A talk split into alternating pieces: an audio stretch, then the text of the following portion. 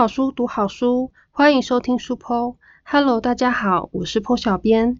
虽然剖小编的工作之一就是大量阅读，但下班之后，剖小编总会先挑选喜欢作者的作品来看。毕竟扣掉睡觉，属于个人的娱乐时间实在不多，还要追剧和玩游戏呢。但喜欢的作者也不是每个月都出书啊，所以每当有新作者、新作品问世的时候，后小编就会先看看简介，看这本书的内容吸不吸引我。挖掘新作者的过程就像淘宝，找到符合喜好的作者就像是个大惊喜。从此必追作者名单上又多了一位。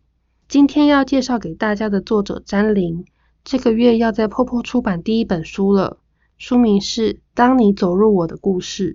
这本书有点虐心，可看到结局又会有一种疗愈的感觉。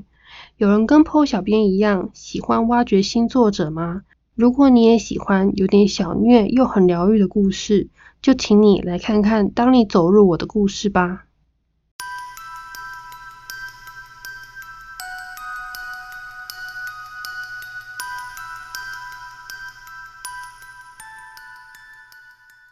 才刚踏进家门。我就感觉四周弥漫着不寻常的氛围。我站在玄关处，连鞋子都还没脱，目光在客厅里环绕了一圈，总觉得有哪里不太对劲。听见我开门的声音，老妈匆匆从房间里跑出来，笑容温柔：“嫣然，你回来啦？怎么愣在那里呀？快进来！”老妈的语调上扬，带着一丝兴奋。奇怪，太奇怪了。你今天吃错药吗？语气干嘛这么肉麻？我一问完，就突然察觉这种不对劲的感觉从何而来。家里变得太干净了，连柜子上的装饰品都被摆得整整齐齐。我们家要上电视了？我好奇的问。老妈凑到我面前，压低声音骂道：“你又在胡说什么？快给我进来！老师已经等你很久了。”哦。果然是因为有人来做客，难怪他突然把家里打扫得这么干净，还摆出这么礼貌客气的姿态。我老妈就是那种上一秒还在破口大骂，下一秒接起电话却可以瞬间变成温柔淑女的人。已经来了，那我晚餐怎么办？我一边脱掉鞋子，一边不满地问：难道我要饿肚子上课？老妈瞟了我一眼，饿一下会怎么样吗？上完课才七点半，到时候再吃不就好了？饿肚子怎么专心上课啊？你这根本是虐待！我叨叨絮絮的抱怨着，走进客厅，才突然意识到一件事。等等，你说家教老师已经来了，那他人呢？老妈理所当然的说：“还能在哪里？不就在你房间里吗？”我感觉自己心脏咯噔一声。你你说什么？我一时结巴，那可是你女儿的闺房，你怎么随随便便让陌生人跑进去？老妈说：“你放心啦，那间猪窝我已经帮你整理好了，连床头柜那些没营养的书我也都收拾的好好的。”我都快抓狂了，问题根本不是这个好吗？为什么不在客厅上课就好？还有那些小说才不是没营养的书，房间可是我的隐私。怎么随便让人家进去？谁知道他是不是什么变态？说不定他还有汗臭或脚臭味，污染我房间的空气。老妈语气轻快，因为客厅我要用啊，我要看电视。我顿时无言以对。老妈这个人真是有够有够！还没等我想好形容词，老妈就推着我的肩膀，将我一路推向房间。好啦。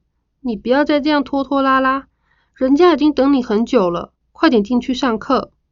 等我回过神来，我已经被推入房内，老妈砰的一声就关上房门，留下还没反应过来的我。我怎么有种被他卖掉的感觉？你好，低沉的嗓音从我身后传来，我感觉心头像被挠了一下，刺刺痒痒的。我慢慢转过身。却在目光触及男人的瞬间，不自觉陷入迟疑。我盯着男人那双桃花眼，脱口而出：“你随后赶紧打住，没把话说完。这个男人看起来好眼熟，虽然不晓得在哪里见过，但我总觉得记忆的某一处被牵动了。看到我的那一刻，男人眼中似乎浮现一丝波动，我来不及辨别那是什么情绪，就发现那双桃花眼已经变得平静无波。请坐吧，男人语气清冷。哦，好。老妈不知道从哪里搬来一张小桌子，摆在我房间正中央。我坐到她面前，放下书包，将自己的发丝勾到耳后，有点不知所措。那个，呃，你好。我完全不敢看他的眼睛，视线胡乱漂移着。我叫孙俨然，今年高三。嗯，男人轻轻应了一声。任良，大三。他的声音虽然低沉，我却觉得隐约夹着一股寒意，缓缓渗入骨子里。我想要回答些什么，却找不到有什么话可以说。最后，只是僵硬的应了一声。开始吧。他将一张纸缓缓推到我面前，一看清楚纸上的内容。我大惊失色，立刻抬起头，慌张地说：“给我考卷要要干嘛？”郑良静静地望着我，没有答话。看见他这样的眼神，我吓得立刻低下头，却不满地咕哝着：“不是说上课的吗？干嘛又要写考卷？”任良沉默了半晌，才缓缓说道：“我不了解你的实力。”需要测验一下，才晓得要针对哪里开始恶补。我依旧垂着头，看不见他的表情，只透过声音，我也感觉到了严肃又僵硬的气氛。我以为家教都是热情大方的，怎么这个叫任良的这么冷漠？从进来到现在，他的语气一点抑扬顿挫都没有，好歹也给我一个礼貌的微笑吧。这样教人的态度。真的不会带来反效果吗？我可以拿我的模拟考卷给你看，我能不能别写新的考卷？我嗫嚅道。我的问题换来了一阵死寂，我突然就有点后悔了，恨不得把自己埋进地底。面前这个人有着强大的气场，他光是坐在那里，我就感觉到一股恐惧。这种恐惧大概媲美一天要考五份国文考卷。而且考卷的分数还得计入平时成绩。老妈，我可不可以临阵脱逃啊？我在心中哭喊着。任良似乎完全不打算回答我刚才的问题。我想这大概就是不行的意思。好不容易都放学了，为什么我还要逼自己写国文考卷啊？上头密密麻麻的文字，我看了就想吐，更别提还有非选题。我宁可写一堆数学题本，也不想写国文考卷，哪怕只有一张也不想。也许是我太久没有动静，任良终于开口：“看来你很讨厌国文，但如果想让成绩变好，你该试着接纳它。”我瞟了他一眼，很快的就收回视线，委屈和厌恶的感觉在我心中膨胀。这道理我当然知道。可是我就是讨厌国文，干嘛逼我接纳讨厌的东西啊？虽然写张考卷不会掉块肉，可是我莫名的就想跟任良唱反调，已经做好抵死不从的心理准备。不管待会他说什么，我绝对不会写的。知道了。任良的语气终于有了一丝起伏，我想大概是无奈。这样就算了？我惊讶的问。我还以为自己今天逃不过写考卷的命运了。你要写吗？我实在掩不住欣喜，笑嘻嘻的回答：“不要。”怕他突然反悔，我赶紧转移话题。那我们要干嘛？上课吗？我已经敢正视任良的脸了，但还是没办法直视他的眼睛，仿佛任良是希腊神话中的蛇发女妖，看一眼就会变成石头。任良摇摇头，考卷给我吧，小考或模拟考都行。我应了一声，从书包翻出平时放考卷的资料夹，抽出一叠国文考卷递给他。他从我手中接过考卷，认真的看了起来。这一刻，小小的房间又陷入了沉默。那个，你要喝点什么吗？我小心翼翼的问。不用。任良答得简洁，目光仍在我的考卷上游走。自己的考卷被仔细的检视着，我不禁有点尴尬，眼睛随便乱看，马上就察觉到床头上那一叠良人的小说，果然如老妈所说的，都被他收起来了。突然，任良的声音传来：“你平时会读什么课外书吗？”虽然他的问题像在闲聊，但语气实在太平淡了，大概还是为了家教课问的吧。我不自觉坐直身子，清了清嗓子，郑重其事的说：“嗯，我很喜欢看小说。我不是说很文学的那种，而是小情小爱的爱情小说，很浪漫的那种。”在中文系学生面前透露自己的喜好，我不免有些心虚，甚至怕他不懂我的意思，补充了一大堆，就很像偶像剧。主要是在讲男主角跟女主角谈恋爱的。任良抬头看了我一眼，我立刻低下头，生怕和他对视。我知道，哦，那就好。我摸摸鼻子，我们班导正好就是教国文的，他热爱经典文学，相对的很嫌弃罗曼史，所以我都不敢把小说带到学校看，生怕班导会鄙视我。虽然听起来很孬，但毕竟少女最在乎面子了嘛。那你有喜欢的作家吗？我是指文学作品。任良问道。嗯，文学的话，我皱眉深思，脑袋掠过的全是那些课本上的文豪名字，光想想我就头疼。看来是没有。任良淡淡的说。我尴尬一笑。嗯。似乎真的没有。老实说，我其实也不清楚什么是文学作品，什么是大众小说。不过爱情小说的话，我倒是有个很喜欢的作家。我鼓起勇气说，他的笔名叫做良人，目前出版过五本书，每一本我都好喜欢。郑良沉默了一阵子，没有说话。他微低着头，不知道在想些什么。我猜他大概没听过良人吧，在心里叹了口气。也是，就连我身边在看爱情小说的朋友，都不知道良人这个作家。任良这种文学青年，又怎么可能知道那个人的书？还是别看了。忽然，任良这么对我说：“你说什么？这是什么意思？”我疑惑道。任良没有回答。目光回到我的考卷上，重新审视起来。所以你也知道良人？我后知后觉的问：“你不喜欢良人？”任良依旧没有回答，静静的盯着我的考卷。他这样是默认了吧？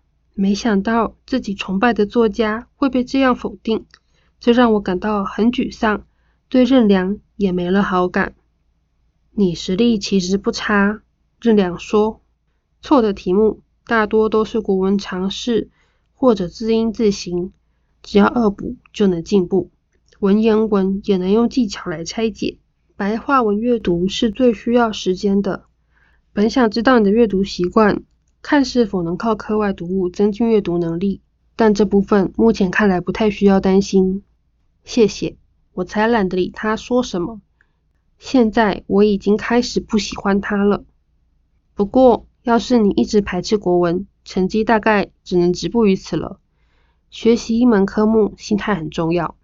就连这种叮咛的话，任良的语调也没什么起伏。我随意的点点头。或许你敞开心胸去接纳国文，会觉得它不像你想的那么讨厌。才怪哩！我抬眼看向任良，却仍避开他的视线。我觉得，如果你也敞开心胸接纳良人的文字，也会感觉到他文字里的温度和魅力。任良微微一愣，似乎有些惊讶。我没再多说什么，仔细想想，他不喜欢两人，干我什么事？我心里稍微释怀了一些，也懊恼自己刚才的幼稚行为。没事啦，我只是说说而已。我轻声道。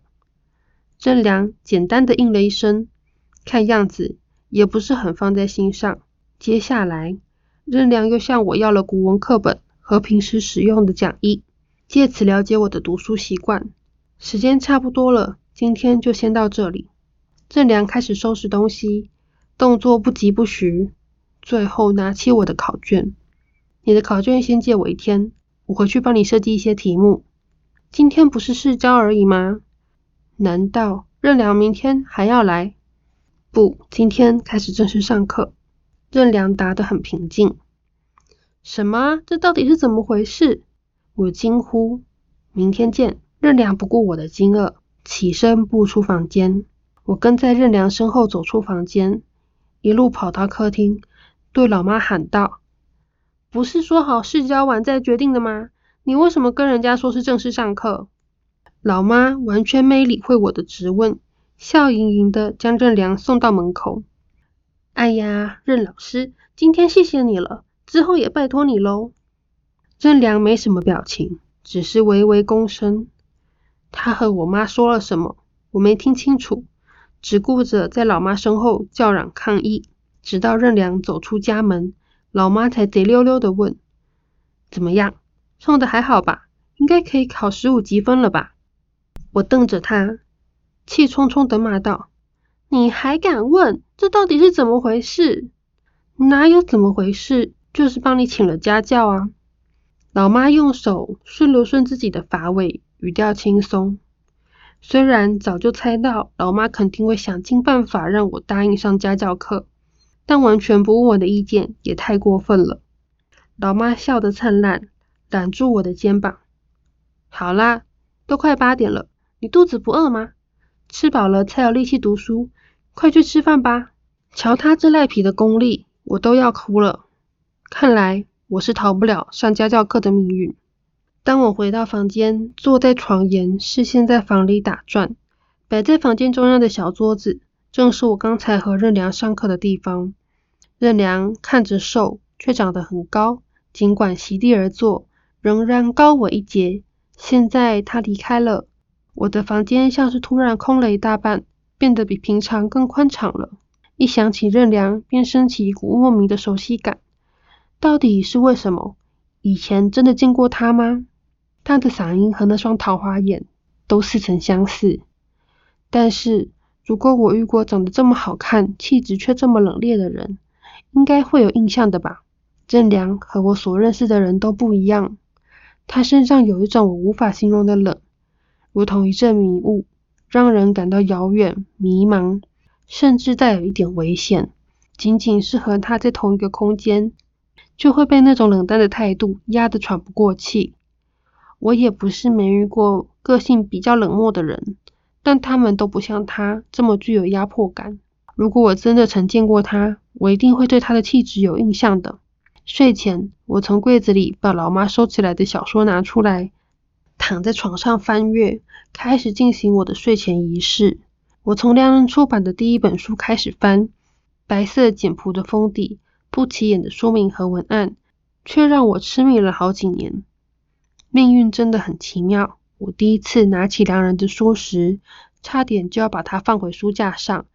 忽然有段记忆窜上我的脑海，我瞪大眼睛，讶异的盯着手上这本书。我想起来了，促使我认识良人的契机是一个男生。他不晓得是把我认成了谁，拍拍我的肩膀，微笑着叫我秦善。然后有个女孩出现了，与他并肩离去。他们甜蜜的背影看起来很是令人羡慕。书店里遇见的那个人和今天替我上课的任老师长得非常相似。他们都拥有一双桃花眼，而且当年从那女孩口中喊出来的名字好像也是任良。可是我今天遇见的任良和三年前的那个人气质简直是天壤之别。一个周身像裹了一层冰霜，让人无法接近。一个却是温柔如水，他们真的是同一个人吗？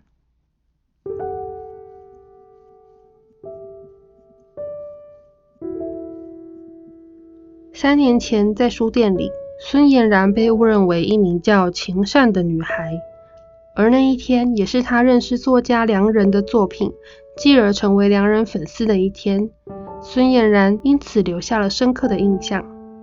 但是三年后。当年在书店叫错名字的男生任良，竟成了孙俨然的国文家教。任良个性冷漠，充满压迫感，和当年孙俨然在书店看到的那个温柔的男生根本是不同人。孙俨然还亲眼目睹任良买下良人的作品后，转眼就丢入旧书回收桶中。孙俨然气得要死。这三年究竟发生了什么事？让任良的个性大变呢？偶尔，孙俨然能从任良的眼中看出浓浓的悲伤情绪。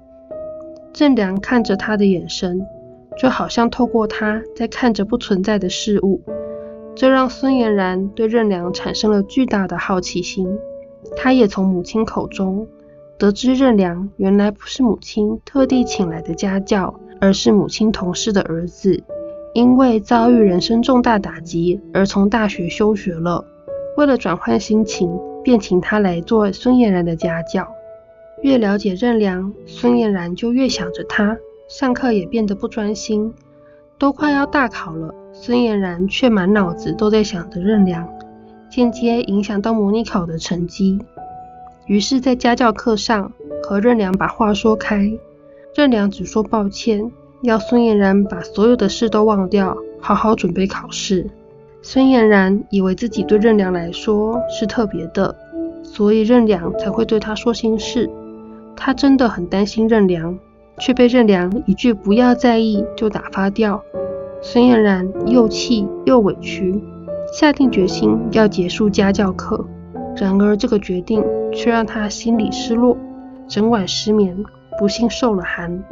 隔天感冒发烧，又忘记带钥匙，傻傻的站在门外等母亲回家，却先被任良发现，带孙俨然回自己家休息。